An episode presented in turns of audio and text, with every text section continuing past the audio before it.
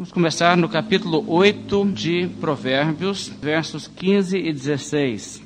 Por meu intermédio reinam os reis e os príncipes decretam justiça. Por meu intermédio governam os príncipes, os nobres e todos os juízes da terra. Neste verso, a sabedoria está como que personificada e falando. E a sabedoria nos diz que é por meio da sabedoria que reis decretam justiça. Quando existe justiça na terra, quando existe alguém que está no comando, no controle, que faz o bem para uma nação, é quando a sabedoria está sendo aquela que orienta os governantes. Por intermédio da sabedoria é que governam os príncipes, os nobres e todos os juízes da terra para se fazer a justiça. O livro de Provérbios traz uma mensagem carregada de mensagens políticas. Nossa igreja não é uma igreja política, nós não somos partidários, mas devemos perceber que a Bíblia tem muito a dizer sobre assuntos que são políticos. O livro de Provérbios, especificamente, sendo um livro direcionado a um jovem que será um dia candidato a ser rei, por ser príncipe, filho do rei, Salomão escreve esse livro e ele coloca muita sabedoria sobre como se deve governar, sobre como deve ser feito um Estado para criar justiça para a população. E os irmãos vão perceber, lendo isso, examinando isso, que há muitas passagens de Provérbios que falam sobre isso. Esse texto aqui já faz alusão que é por meio da sabedoria que se decreta a justiça. Mas antes de olharmos alguns desses textos, deixe-me dizer algumas palavras de introdução sobre esse assunto. Nós somos reformados e especificamente batizados batistas nesse aspecto, nós cremos na separação da igreja e do Estado. E o que isso significa é que, como instituição, nós não somos a favor de um casamento entre uma igreja específica, no sentido de uma denominação, e o Estado, de forma que haja uma igreja estatal. Isso tem sido praticado em muitos países. Até hoje existe isso. Existem estados religiosos. Por exemplo, um país muçulmano, islâmico, tem também países católicos. Há países, por exemplo, que têm uma igreja institucional, a igreja anglicana, a igreja da Inglaterra, ou a igreja reformada suíça e assim por diante. E é claro que países protestantes têm se afastado disso, inclusive até os países católicos têm se afastado desse tipo de casamento entre Estado e igreja. E nós sempre defendemos isso. Nós sempre fomos da posição de que não deveria haver uma igreja instituída pelo Estado. Agora, isso não significa que nós somos contra que a igreja tenha influência no Estado ou que a igreja tenha influência na política e muito menos que nos governantes haja princípios da palavra de Deus. Quanto a isso, nós somos a favor devemos explicar bem o que nós não queremos. Nós não queremos, por exemplo, nós nunca seríamos favoráveis a que o Estado, qualquer Estado que seja do mundo, qualquer país qualquer governo constituísse, por exemplo, a nossa igreja, a nossa denominação, por assim dizer, como a igreja oficial e recolhesse impostos da população para então financiar as atividades dessa igreja. Seríamos contra receber isso, assim como seríamos contra se fosse qualquer outra igreja. Nós seríamos contra uma imposição religiosa que não desse liberdade de religião para a população. A liberdade de religião também tem os seus limites, é claro. Há religiões que são religiões violentas, religiões que fazem sacrifício humano, há religiões que, quando se tornam predominantes numa sociedade, limitam também a liberdade religiosa religiosa e decretam-se como estados totalitários e proíbem a propagação do evangelho e outras coisas, e nós devemos ser contrários a isso. Mas ao mesmo tempo que eu digo isso, dentro de limites do bom senso, devemos ser a favor da liberdade de religião, liberdade de consciência. Mas nós não vamos dizer que devemos excluir Deus e os princípios da palavra de Deus do setor político. A Bíblia tem muito a dizer sobre a questão política e nós vamos examinar isso e ver alguma coisa do como a Bíblia fala. E vamos começar então fazendo uma leitura de diversos provérbios que nós encontramos aqui na palavra de Deus que nos falam sobre isso, e são muitos. E só no fato de que há tantos, nós já percebemos alguma coisa. A Bíblia tem muito a dizer sobre esse assunto. Então, a partir do momento que nós reconhecemos isso, você vai perceber que para ser bíblico, você tem que ter certas perspectivas sobre política. Há algumas questões onde você pode ter diferenças de opinião. Mas sobre algumas questões, se você for cristão, terá que concordar com o que a Bíblia diz. E a Bíblia decreta posições que influem na política. Vamos então observar alguns destes Provérbios, capítulo 14, o verso 34. A justiça exalta as nações, mas o pecado é o opróbrio dos povos. 28, 28. Quando sobem os perversos, os homens se escondem, mas quando eles perecem, os justos se multiplicam.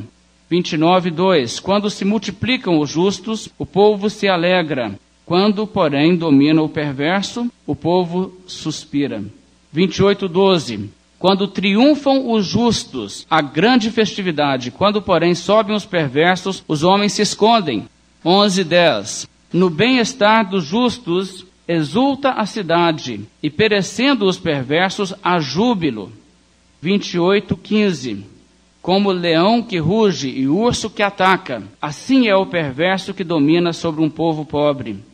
28, 16. O príncipe falto de inteligência multiplica as opressões, mas o que aborrece a avareza viverá muitos anos. 29, 4. O rei justo sustém a terra, mas o amigo de impostos a transtorna. 28, 2. Por causa da transgressão da terra, mudam-se frequentemente os príncipes, mas por um sábio e prudente se faz estável a sua ordem. 20 e 28. Benignidade e verdade preservam o rei, e com benignidade sustém ele o seu trono. 29, 7. Informa-se o justo da causa dos pobres, mas o perverso de nada disso quer saber. 29, 14. O rei que julga os pobres com equidade firmará o seu trono para sempre. 14, 28. Na multidão do povo está a glória do rei, mas na falta de povo a ruína do príncipe. 25, 3. Como a altura dos céus e a profundeza da terra, assim o coração dos reis é insondável. 11, 14. Não havendo sábia direção, cai o povo, mas na multidão de conselheiros há segurança. 16, 12. A prática da impiedade é abominável para os reis, porque com justiça se estabelece o trono. 17, 7. Ao insensato não convém a palavra excelente, quanto menos ao príncipe o lábio mentiroso. 20, verso 8. Assentando-se o rei no trono do juízo com os seus olhos, dissipa todo o mal. 25, verso 2. A glória de Deus é encobrir as coisas, mas a glória dos reis é esquadrinhá-las. 29, 12. Se o governador dá atenção a palavras mentirosas, virão a ser perversos todos os seus servos. 25, verso 4. Tira da prata a escória, e sairá vaso para o ourives. Tira o perverso da presença do rei, e o seu trono se firmará na justiça. 16:10 Nos lábios do rei se acham decisões autorizadas. No julgar não transgrida, pois, a sua boca. 31 verso 8 Abre a boca a favor do mudo, pelo direito de todos os que se acham desamparados. Abre a boca e julga retamente, e faz justiça aos pobres e aos necessitados. 24, 23. São também estes provérbios dos sábios.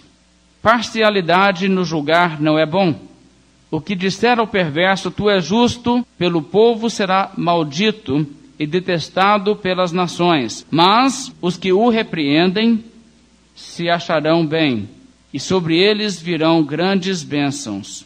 17, 26. Não é bom punir ao justo, nem ferirem os príncipes ao que age justamente. 17, 15. O que justifica o perverso e o que condena o justo Abomináveis são para o Senhor tanto um como o outro. 17:11 O rebelde não busca senão o mal. Por isso, mensageiro cruel se enviará contra ele. 20 e 26 O rei sábio dissipa os perversos e faz passar sobre eles a roda. 21:12 O justo considera a casa dos perversos e os arrasta para o mal. 19, 12. Como o bramido do leão, assim é a indignação do rei, mas seu favor é como o orvalho sobre a erva. 16, 15. O semblante alegre do rei significa vida, e sua benevolência é como a nuvem que traz chuva serrôdia. 28, 17. O homem carregado de sangue de outrem fugirá até a cova, ninguém o detenha. 20, verso 2. Como o bramido do leão é o terror do rei. O que lhe provoca a ira peca contra a sua própria vida. Bem, são estes alguns dos provérbios que entram nesse assunto que nós estamos dizendo aos irmãos que há a ver com o governo de uma nação ou de uma sociedade. Então vocês percebem que a Bíblia tem muito a dizer sobre isso. Inclusive, uma coisa que eu quero deixar bem claro para pregar todo o conselho de Deus, para pregar tudo que está na palavra de Deus, nós somos obrigados então a entrar nesses temas e nós temos que falar sobre isso. E é importante entender que o cristianismo não nos deixa ignorar isso. O cristianismo tem implicações políticas. E se você é um cristão, a Bíblia dita qual deve ser a sua posição sobre uma série de questões que estão nesta esfera política. E, por consequência, você terá também um dever, como cidadão de um país, de usar da sua influência, da sua força, seja pelo seu voto, da sua força política, para promover aquilo que a palavra de Deus ensina como o correto em muitas questões. De que maneira deve uma sociedade ser governada? A Bíblia define o que é um bom e um mau governo. A Bíblia responde a essas perguntas. A Bíblia rege tudo o que temos em nossas vidas e ela também então rege essas questões da nossa visão sobre a política. É claro, não em todas as suas minúcias, e nós não podemos então estipular pensamento em cada e cada coisa, mas há muitas coisas que sim. Então, às vezes você vai perceber que algumas pessoas dizem assim: "Olha, essa questão de religião e política não se mistura. Você tem a sua religião, mas não traga essas coisas para dentro do setor da política. Agora, quando as pessoas estão dizendo isso, elas estão dizendo, na verdade, uma coisa totalmente impossível. Todas as pessoas têm uma religião e todas as pessoas têm o que elas têm por religião governando a sua visão da política. E isso é inseparável. Isso é totalmente consequente. Se você é mais inclinado ao ateísmo ou agnosticismo, e você, na verdade, é bem humanista, você crê que o homem é o centro de todas as coisas e a medida de todas as coisas, isso é uma posição religiosa. Portanto, esse perfil religioso influenciará a maneira em que você entenderá muitas questões na área política. E a única maneira de impedir que você leve seus conceitos religiosos para dentro da política é se você não atuar na política, se você não votar. Essa é a realidade. Se você for um muçulmano, a religião muçulmana implica numa postura política e ela implica em buscar estabelecer estados islâmicos. E se uma pessoa tem essa religião, isso será refletido na sua visão política. E uma pessoa cristã também terá que coordenar o seu cristianismo com a sua visão da política. E será inseparável uma coisa da outra. Por exemplo, como deve ser uma política em relação à pobreza e à miséria. Será que a Bíblia tem alguma coisa a dizer sobre isso? Mas é claro que tem.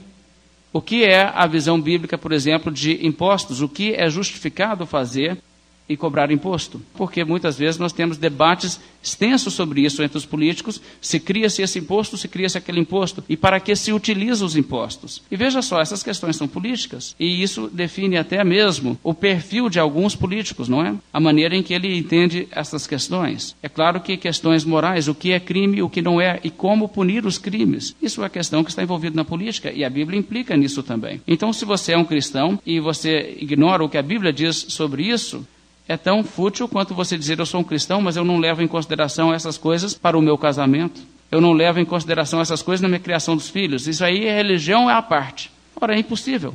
Essas coisas estão necessariamente ligadas. Então, quando nós percebemos isso, veja só, nós temos que entender que, como cristãos, nós teremos algumas posturas. Agora, eu não creio e eu não estou pregando uma solução política para os problemas do nosso país ou do mundo. Na verdade, eu não creio que existe uma solução política para o mundo, eu acho que a política melhor e política pior, que acentua problemas ou que alivia problemas, mas a solução dos problemas do mundo, enfim, não virá por meio da política. Ainda assim, eu creio que nós devemos lutar pelo triunfo dos valores bíblicos na política. E se você quiser divorciar a religião da política, então não reclame quando os governantes estipularem leis que forem contrárias à religião ou quando os governantes tomarem uma postura e você ficar insatisfeito você disser, mas os governantes mentiram para nós, disseram isso e fizeram o outro. Mas você não era contra a Bíblia envolver-se com a religião? Pois então, então qual é o seu problema? Se uma pessoa é contra a corrupção, ela então deverá ter um parâmetro que, enfim, será religioso do que seria correto e o que seria corrupção. Agora, uma questão também que nós devemos considerar: um crente pode ser um político, deve se envolver com a política, certamente há um lugar para o, cristão na política. E nós temos alguns exemplos claros disso na Bíblia. Claro, você tem a nação de Israel governado por homens fiéis, muitas vezes bons reis, homens como Davi, que governaram por justiça. Mesmo na política de países pagãos, onde não havia força para legislar conforme os princípios da palavra de Deus em sua totalidade, mas você encontra, por exemplo, Daniel exercendo função no governo pagão da Babilônia e sendo aprovado por Deus naquele cargo. Você tem no Novo Testamento pessoas como Sérgio Paulo se convertendo a Cristo, sendo também ele um procônsul. Você tem outras pessoas, autoridades em diversas cidades do Império Romano, em sistema pagão de governo, que se convertem e continuam exercendo a sua função. É totalmente legítimo ser não somente um político, como um magistrado, um juiz, um uma pessoa que trabalha nessa área do judiciário ou também uma pessoa que está na autoridade como polícia ou do exército, as coisas que mantêm a ordem no país. Isso é totalmente legítimo. O Novo Testamento dá muitos exemplos disso nas pessoas que se integram às igrejas cristãs. Você tem centuriões na igreja cristã. Você tem soldados que se convertem e vivem fazendo conforme ali os princípios de Deus dentro daqueles setores. A nossa confissão de fé, a confissão de fé batista, no capítulo 24, levanta essa questão de se um crente pode estar envolvido como um magistrado ou como uma autoridade, como uma pessoa que serve numa capacidade pública. E a confissão declara: quando chamado para isso, é lícito que um cristão aceite e execute o ofício de magistrado ou de político. No desempenho desse ofício, ele deve especialmente manter a justiça e a paz de acordo com todas as leis de cada comunidade e para este fim, mesmo agora na vigência do Novo Testamento, ele pode inclusive empreender a guerra, se isso for justo e necessário na ocasião. Ele cita uma série de referências bíblicas para sustentar essa posição. Gostaria que os irmãos olhassem apenas uma delas comigo, que é 2 Samuel, capítulo 23. Aqui as últimas palavras do rei Davi. E ele tem algo a dizer sobre o que seria um rei justo. E Davi diz: em 2 Samuel 23, o verso 3. Disse o Senhor, disse o Deus de Israel: A rocha de Israel a mim me falou. Aquele que domina com justiça sobre os homens, que domina no temor do Senhor, no temor de Deus, é como a luz da manhã quando sai o sol, como manhã sem nuvens, cujo esplendor, depois da chuva, faz brotar da terra a erva. Veja o princípio. Aquele que domina com justiça, aquele que domina no temor do Senhor, esse é como uma bênção, é como um dia bonito que vem a raiar. Então você vê essa postura bíblica. Agora, isso também, irmãos, não quer dizer que os crentes devem somente votar por candidatos evangélicos. Isso é uma coisa que está sendo propagada no Brasil de uma forma agressiva em algumas igrejas e me preocupa um pouco isso, porque alguns dos candidatos evangélicos que acabam sendo eleitos acabam envolvidos com escândalos de corrupção e acabam apoiando projetos de lei e incentivando coisas que são contrários à palavra de Deus. Nós ficamos até questionando o nível de compreensão destes homens. É possível que governantes que são incrédulos sejam mais justos e mais bíblicos do que alguns que professam ser evangélicos. E nós temos que ser muito criteriosos nessa questão. Nós temos que entender, irmãos, que para administrar uma nação pode mesmo um ímpio ser usado por Deus e ser um governante benevolente e bom para uma nação. E nessa questão, o que acontece é essencialmente o seguinte: os cristãos devem escolher e apoiar as pessoas mais qualificadas tanto moralmente, politicamente e espiritualmente. Você vê pessoas que são totalmente despreparadas para assumir um cargo, se candidatando e contando com o apoio das igrejas. Isso é uma coisa imoral. As igrejas deveriam ter vergonha de promover uma pessoa desqualificada e despreparada, e não somente nessas questões, mas no entendimento bíblico. E há políticos evangélicos no Brasil que estão promovendo coisas que são totalmente contrárias à palavra de Deus, não conhecem nem a Bíblia, como vão governar? Eu recebi um panfleto, uma propaganda política algum tempo atrás de alguns candidatos evangélicos que estavam pedindo nosso apoio, nosso voto, né? Pedindo que eu distribuísse na igreja. Vocês se lembram que eu nunca distribuí tal coisa aqui, né? Embora as pessoas me pedem isso, eu não faço isso, não entro nisso. Mas o que esse panfleto advogava era que se apoiássemos a candidatura dessas pessoas, eles procurariam estabelecer feriados em homenagem aos evangélicos no Brasil. É isso que o Brasil precisa, né? Vai resolver muita coisa. E sabe, isso é errado. É biblicamente errado isso. porque não se faz esse tipo de feriado religioso, feriado para a nação, por causa de evangélicos no país. É antibíblico isso, irmãos. As pessoas que propõem uma coisa dessas estão já se mostrando desqualificadas. Já me mandaram também pedidos assim que os divulgasse. Chegaram a dizer o seguinte: como evangélicos, somos a favor de tais e tais coisas e contra tais e tais coisas. Entre elas, contra a pena de morte, como evangélicos. Irmãos, leia a Bíblia. Isso é uma falta de entendimento bíblico. Se você promover esse tipo de visão como se isso fosse evangélico, então você está realmente perdido no escuro de como governar. Os irmãos viram o que a Bíblia diz aqui, não viram? Nós já lemos alguns dos textos. Deixe-me apenas recordar rapidamente para os irmãos só algumas das palavras. O rei sábio dissipa os perversos e faz passar a roda sobre eles. Sabe o que é passar a roda sobre alguém? A pessoa não sai viva. E a Bíblia traz esse tipo de mensagem, irmãos. O justo considera a casa dos perversos e os arrasta para o mal. Ou seja, arrasta ele, sabe para onde? Para o lugar de ser executado. É isso que a Bíblia está dizendo. Agora, se você é contrário à palavra de Deus, você pode se opor a esse tipo de pensamento. Mas veja bem, o que está acontecendo é uma visão tão superficial e cultural do cristianismo, não bíblica, que as pessoas têm adotado. Então, que esperança há em pessoas assim de se obter alguma justiça? Eu escolho não simplesmente por esse critério, fulano é evangélico. Eu escolho em critérios de qual é a visão política da pessoa e até mesmo se a pessoa tem discernimento bíblico para representar o que é a igreja evangélica. Agora, tendo dito tudo isso, eu sei que o que eu estou dizendo hoje para muita gente vai parecer uma coisa do outro mundo, né? É porque a Bíblia é uma coisa do outro mundo. E as pessoas não estão acostumadas realmente com o que a Bíblia diz. Mas existe um movimento que as pessoas vêm dizendo o seguinte: nos tempos bíblicos, os profetas é que decretavam e os reis obedeciam. E hoje está ao contrário, vocês talvez ouvem um discurso assim de tempo em tempo. E sabe, realmente nós não temos profetas hoje. A palavra profética que nós temos é esta que Pedro diz que brilha como uma candeia nas trevas, que é a própria Bíblia. Nós não temos profetas hoje que estão recebendo revelações de Deus, e a partir do momento que alguém já fala desta forma, ele já está pressupondo uma visão de mundo totalmente enganosa e uma visão bíblica enganosa, e é perigoso apoiar uma pessoa que diz esse tipo de discurso.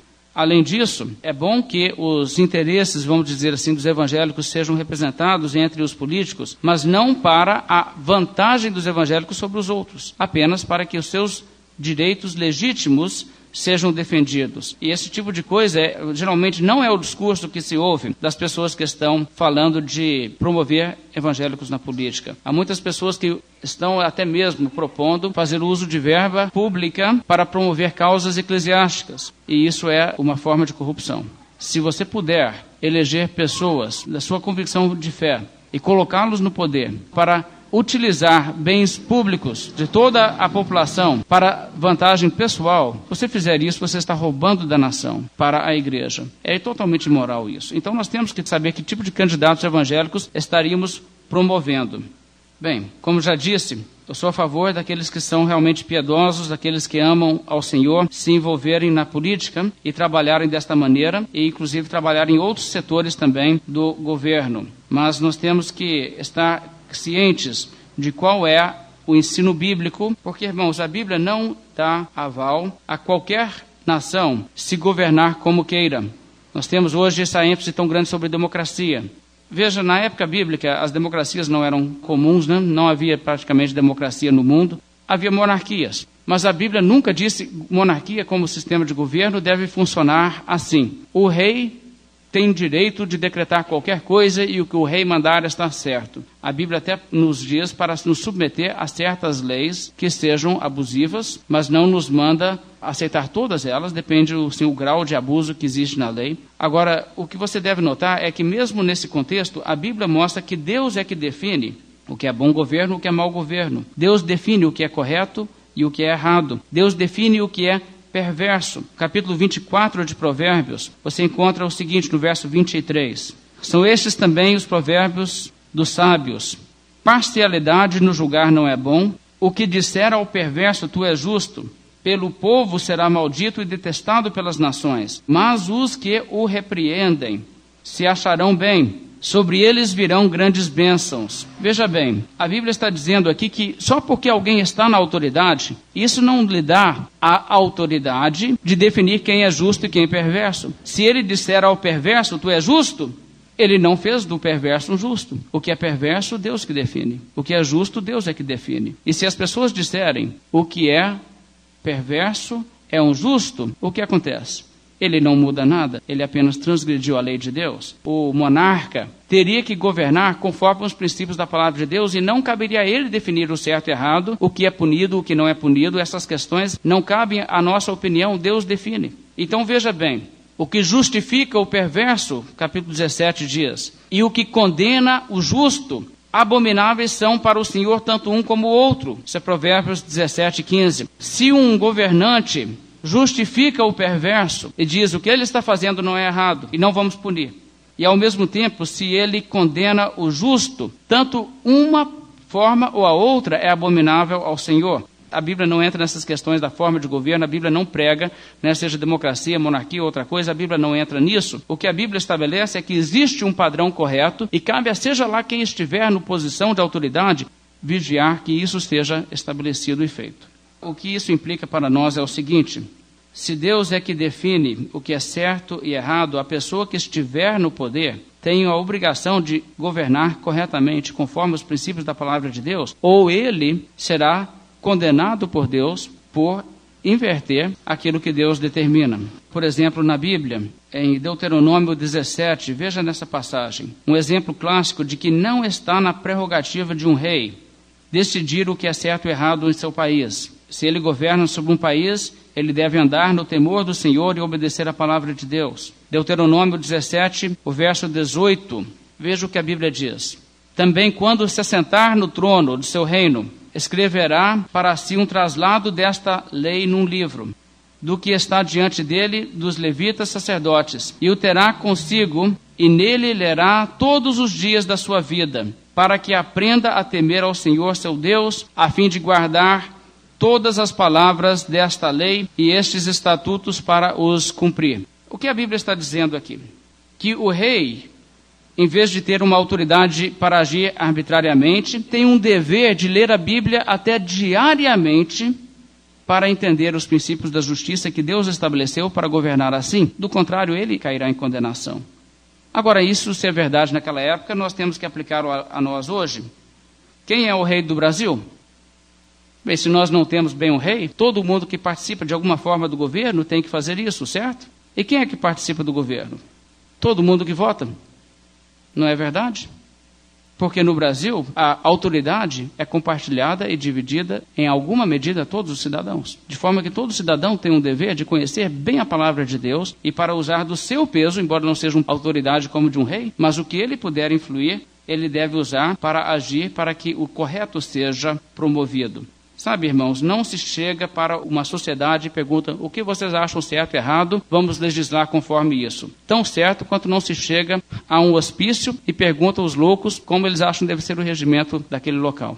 As pessoas têm uma visão, às vezes, tão contraditória do que deve ser a forma de governo de um país que realmente nós ficamos abismados com a falta de entendimento e de senso de justiça. E, no entanto, todo mundo tem uma voz, não é? Em nosso governo é assim: todo mundo que tem direito legal de votar tem uma voz. Então, assim nós nos expressamos. E eu sei que os brasileiros reclamam muito de que os políticos não refletem realmente os valores que eles têm. Isso é uma reclamação, eu acho, totalmente infundada. Eu acho que os políticos no Brasil refletem, sim, em sua política oficial, os valores do Brasil. Eu sei que há elementos de corrupção que acontecem que a população brasileira diria que não aprova, mas eu estou dizendo naquilo que é a lei vigente no nosso país. O que o nosso país decreta por lei, essencialmente, reflete a opinião da população. Isso é verdade. Por que, que no Brasil não tem a pena de morte? Se os políticos dissessem nós vamos passar a pena de morte, haveria um grande protesto. É claro que haveria. Não são os políticos que terão que dar conta a Deus sozinhos, é toda a população que terá que dar contas a Deus, se existe impunidade em nosso país. E essas outras questões assim vão até nós também. Se, por exemplo, existe um decreto injusto no nosso país de impostos, se houver impostos que são injustos, quem é culpado? é toda a população, porque a população está apoiando esse sistema de uma certa maneira. Fala-se muito contra os impostos no Brasil, as pessoas reclamam, os impostos são altos, os impostos são altos, mas irmãos, é a própria população que exige do governo cada vez mais benefícios, cada vez mais benefícios, e alguém tem que pagar pelos benefícios, então eles estão pedindo, na verdade, eu quero mais impostos, eu quero mais impostos, eu quero mais impostos. Então a população é que é culpada por essas coisas. Então nós temos que entender que, em nosso caso, se a Bíblia nos mostra que aqueles que têm o poder em qualquer país são responsáveis, nós temos que dizer: eu sou responsável, eu, o eleitor, sou responsável. E não somente aqueles que chegam a ocupar cargos públicos, porque os que chegam a ocupar cargos públicos governam conforme os valores que existem na sociedade. Nós nos alegramos muito com o nosso direito de voto num país democrático. E eu creio que existe algo de bom nisso. Mas isso traz uma responsabilidade para cada cidadão. Cada cidadão deve estar tanto informado sobre o que a Bíblia ensina,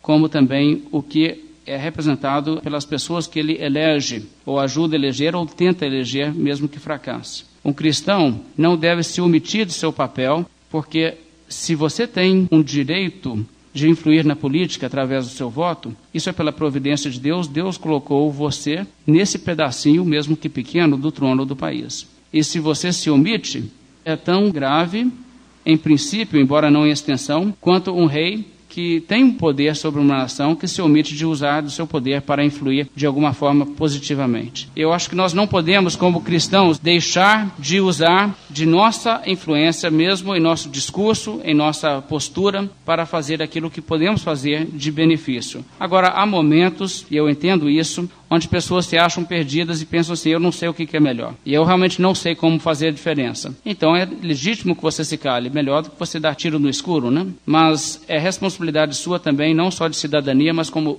cristão. Buscar ter informações sobre essas questões. Buscar ter entendimento dos princípios bíblicos e ser ativo numa medida justa para que você ajude o triunfo do que é correto e justo no seu país. Porque, de qualquer forma, se você tem alguma autoridade. Você dará contas por ela, quer você tenha usado bem, ou tenha usado mal, ou tenha se omitido de usá-la por completo. Você terá que prestar contas do que você fez com sua autoridade. Então, nós temos que ter uma noção sobre isso. Por isso que eu quero que vocês estejam bem atentos ao que estaremos dizendo sobre o que é uma visão bíblica de governo e o que a Bíblia tem a dizer sobre isso.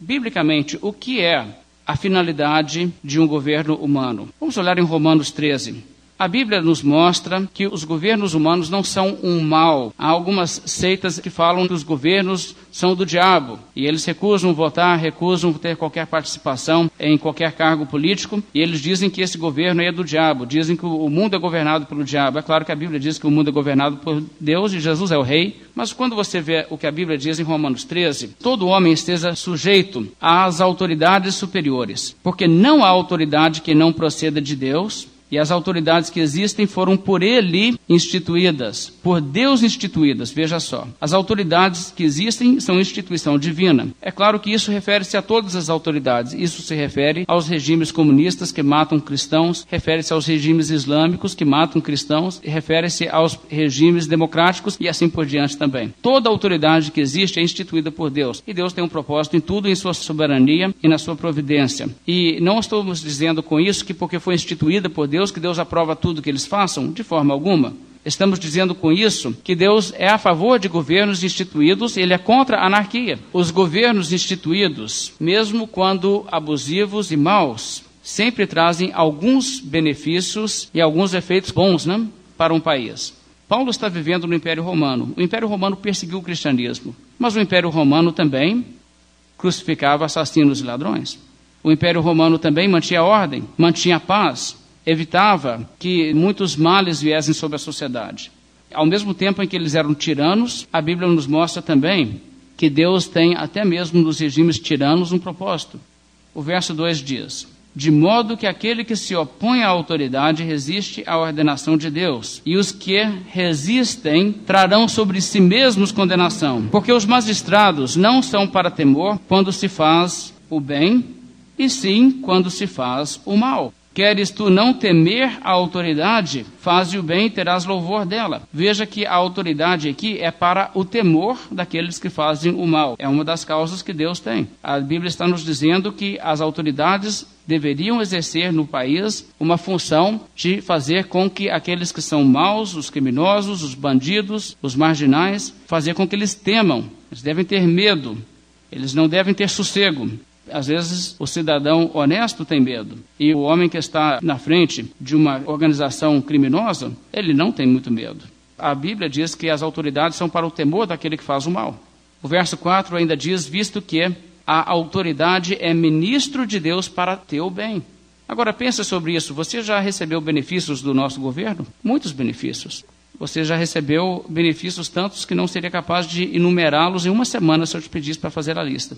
Mas o apóstolo Paulo, vamos pensar sobre ele. Como o missionário que ele foi, ele recebeu benefícios do Império Romano? Sim, ele tinha condições de viajar de cidade em cidade, geralmente tranquilo, sem ser assaltado. Por quê? Porque havia um governo que tanto fez estradas, como também patrulhava contra os bandidos ele tinha também a vantagem de chegar numa cidade e haver ordem naquela cidade haver locais onde ele poderia ir e falar e pregar para as pessoas. Tudo isso por quê? Porque havia governo. E nós poderíamos assim citar que o evangelho é tão beneficiado pelos governos que existem.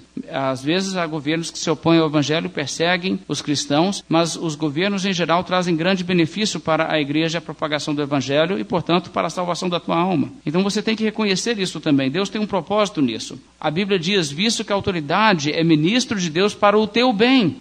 Entretanto, se fizeres o mal, teme, porque não é sem motivo que ela traz a espada, pois é ministro de Deus, vingador para castigar o que pratica o mal.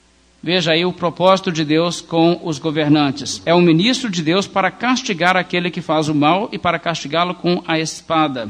O verso 5 diz: É necessário que lhe estejais sujeitos, não somente por causa do temor da punição, mas também por dever de consciência. Por esse motivo, também pagais tributos, porque são ministros de Deus, atentando constantemente a este serviço. Então a Bíblia está nos dizendo aqui que eles são ministros de Deus, seja qual for o regime, não precisa ser um regime cristão. O papel legítimo, então, do governo, a princípio, é proteger a população contra os malfeitores, contra os tiranos, contra invasores, contra injustiças e promover o bem público. Agora, quando você entende isso como o papel do governo, entenda bem, irmãos, isso não significa apenas os criminosos, significa proteger a população de pessoas que seriam maus para a sociedade, não somente através de pessoalmente te assaltar e fazer algum mal, a, necessidade, irmãos, é de que haja um governo que não permita, num país, numa sociedade, que homens maus oprimam os outros. Esse é o papel do governo. Isso envolve, às vezes, até a obrigação do governo interferir, fazer quebras de monopólios, quebra de cartel. Isso é papel do governo. É papel do governo também promover o bem público contra epidemias e coisas dessa natureza. Então, tudo isso aí é uma forma de administrar o bem de uma nação e é tudo isso papel de um governo dado também por Deus. Agora vamos voltar a olhar alguns dos provérbios que nós temos aqui e observar alguns conceitos. Nós temos aqui na Bíblia alguns sintomas de que homens perversos estão governando em Provérbios 14, o verso 34. A Bíblia diz: A justiça exalta as nações, mas o pecado é o opróbrio dos povos. Ou seja, o maior mal de uma nação é sempre o mal que é sofrido por causa da sua própria injustiça. O que as próprias pessoas fazem de mal num país é o que faz com que o país tenha os seus problemas, e eu não estou me referindo exclusivamente a crimes. Eu estou me referindo àquilo que traz o próprio atraso econômico de um país, o atraso do seu desenvolvimento, países que são sempre vítimas de catástrofes naturais, porque não há planejamento e coisas que fazem o bem para o país. Então, quando a sociedade é uma sociedade pecadora, ela traz o opróbrio. Agora, quando uma sociedade é justa, e quanto mais justa ela for, mais exaltada essa nação será, mais haverá bênçãos. E como eu já disse para os irmãos em estudos de provérbios, você pode estudar a história da igreja e você verá que de fato, sem dúvida alguma, os países que usufruem hoje o maior grau de justiça são os países onde o evangelho tem tido o maior impacto na sociedade e, portanto, na política. Mas o capítulo 28, verso 28, veja: Quando sobem os perversos, os homens se escondem, mas quando eles perecem, os justos se multiplicam. Quando se multiplicam os justos, o povo se alegra. Quando, porém, domina o perverso, o povo suspira. Quando triunfam os justos, a grande festividade. Quando, porém, sobem os perversos, os homens se escondem. No bem-estar dos justos exulta a cidade, e perecendo os perversos a júbilo. Esses diversos textos aí de Provérbios têm uma lição muito importante para nos passar. Veja o que eles estão dizendo. Quando é que as pessoas se escondem? Quando é que as pessoas têm medo de sair à noite? Têm medo de ir para lugares desolados? Estão com medo, trancando dentro de casa e colocando grades nas janelas? A Bíblia diz quando isso acontece: quando os perversos sobem, os homens se escondem. É essa a questão, até mesmo a Bíblia está referindo aqui ao fato de que existe impunidade no país, existe um regime frouxo e quem está governando o país, na verdade, são perversos. Quando isso acontece, você verá esses resultados. Então, portanto, quando esses sintomas estão presentes, pode investigar e verá que a, o país está sendo administrado por perversos. Quando os perversos sobem, quando os perversos vencem e triunfam e dominam sobre o povo, é que o povo suspira, é que o povo tem esse perfil de se esconder. Quando o mal fica impune, irmãos, os perversos sobem, se tornando cada vez mais fortes, cada vez mais organizados e poderosos. Mas quando os perversos perecem, ou seja, quando os perversos são mortos, então os justos se multiplicam, a Bíblia diz. E é isso que leva um país a ter felicidade. Veja bem, no bem-estar dos justos exulta a cidade. Quando triunfam os justos, a grande festividade. Quando se multiplicam os justos, o povo tem alegria. Mas quando é que os justos se multiplicam? Verso 28 capítulo 28, é quando os perversos perecem, os justos se multiplicam. E quando os justos se multiplicam, o povo se alegra. O que a Bíblia está dizendo é o seguinte: se houver impunidade, o número de criminosos, de homens maus, apenas aumentará cada vez mais e mais e mais e mais. Se houver punição severa, se os perversos estiverem perecendo, então o que acontece? Cada vez maior parte da população se tornará uma população de justos. Então, quando os perversos perecem, os justos se multiplicam. Quando os perversos se tornam poderosos, então eles é que se multiplicam. Nós vemos então aqui a Bíblia mostrando isso. À medida em que os homens de bem numa sociedade usufruem de justiça e de bem-estar e tranquilidade e não precisam de ficar se escondendo pelo país afora. Então você verá também que haverá júbilo, haverá bênção, os direitos das pessoas corretas serão defendidos. Agora, não é esse o discurso que você vai ouvir hoje na televisão. Não é esse o discurso que você vai ouvir dos grupos defensores dos direitos humanos. Eu sempre acho curioso que os defensores dos direitos humanos não estão fazendo campanhas nos países que são os verdadeiros violadores dos direitos humanos, como a Coreia do Norte, como na China comunista, como no Irã. Eles não fazem suas campanhas ali, né? Eles estão sempre fazendo as suas campanhas em países onde o nível de liberdade já é muito grande e as suas campanhas frequentemente são para defender os maus. O que defende o mal, irmãos, pela Bíblia é um perverso também. nós temos que entender que essas organizações de direitos humanos que protestam a execução de um homem como Saddam Hussein, por exemplo, as pessoas que estão nessa campanha são perversos também, são antideus. A Bíblia diz quando os perversos perecem, há júbilo. Vocês sabem que houve júbilo no Iraque quando Saddam Hussein foi morto. Olha, irmãos, o que diz Provérbios 11, 10. Perecendo os perversos, há júbilo. E você se alegra com isso? Você tem júbilo quando perecem os perversos? Irmãos, é uma situação que você tem que entrar no ritmo da Bíblia, ou você também entrará na contradição da Bíblia. Não há como entender a mentalidade que nós queremos dizer hoje me lembro algum tempo atrás, estava uma grande controvérsia aqui no Brasil sobre a pessoa do Fernandinho Beiramar, que inclusive mandou de dentro de uma cela de cadeia matar uma pessoa, né? E o que acontece? Ele ali teve gravação, houve na televisão, nós sabemos que ele é um homem de sangue. Não há dúvida sequer sobre isso. E, no entanto, quantos pastores eu ouvi dizendo para as pessoas? Tem gente aí querendo que esse homem morra e não pode. Irmãos, Leia a Bíblia. Um pastor falando isso está pregando contra a palavra de Deus. Um homem desse tipo é um homem de sangue, é correto que se mate um homem que faz isso. E as pessoas têm que entender o que a Bíblia realmente está mostrando aqui a essa altura. E o correto é que haja júbilo quando os perversos perecem. Agora, isso é difícil de descer na garganta de gente que está tão envenenada com a propaganda de hoje, né? Eu reconheço isso, a coisa é meio radical. Mas tudo que a Bíblia fala é radical. O que ela diz sobre adultério é radical, né? o que ela diz sobre a exclusividade do cristianismo é radical, o que ela diz sobre a honestidade é radical, a mentira é radical, tudo a Bíblia é radical, né? Mas é para vocês verem como os homens ficam tão cegados pelo pecado. E qual é o perfil daqueles que estão realmente governando um país justo? A Bíblia diz, capítulo 14, o verso 28 de Provérbios: Na multidão do povo está a glória do rei, mas na falta do povo a ruína do príncipe. Sabe o que isso significa? Quando pessoas estão sendo vítimas, morrendo inocentes, quando os maus se multiplicam, quando a situação econômica é tão triste, pessoas estão saindo do país, indo para outros lugares para oportunidade de emprego, onde talvez o seu esforço será honrado e valorizado, é indício de que o país está sendo governado por homens maus. E isso é o que nós estamos vendo em nosso país. Isso é muito triste. E eu não estou dizendo, é, o Congresso, o Senado, o presidente, o governador, o prefeito, a Câmara de Vereadores, os deputados, eu não estou dizendo eles. Eu estou dizendo o eleitor brasileiro, o país é governado por perversos. E por isso o país está assim. Agora, os homens sempre querem saber mais do que Deus e testam as suas teorias, e está aí o que está acontecendo. Vocês sabem disso. Ninguém gosta do resultado, mas também ninguém aceita uma receita para mudança. Bem, mas que Deus nos dê a misericórdia de conhecer a Sua palavra e sermos pelo menos obedientes. Vamos nos colocar de pé, fazer uma oração encerrando nossa mensagem nessa noite.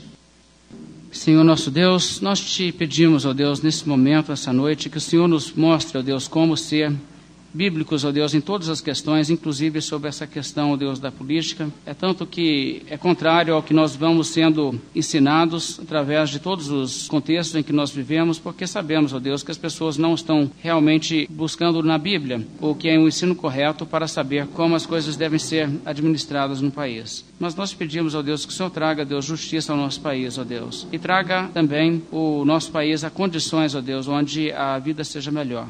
E nós sabemos, ó Deus, que a solução, na verdade, é a propagação do Evangelho de Cristo.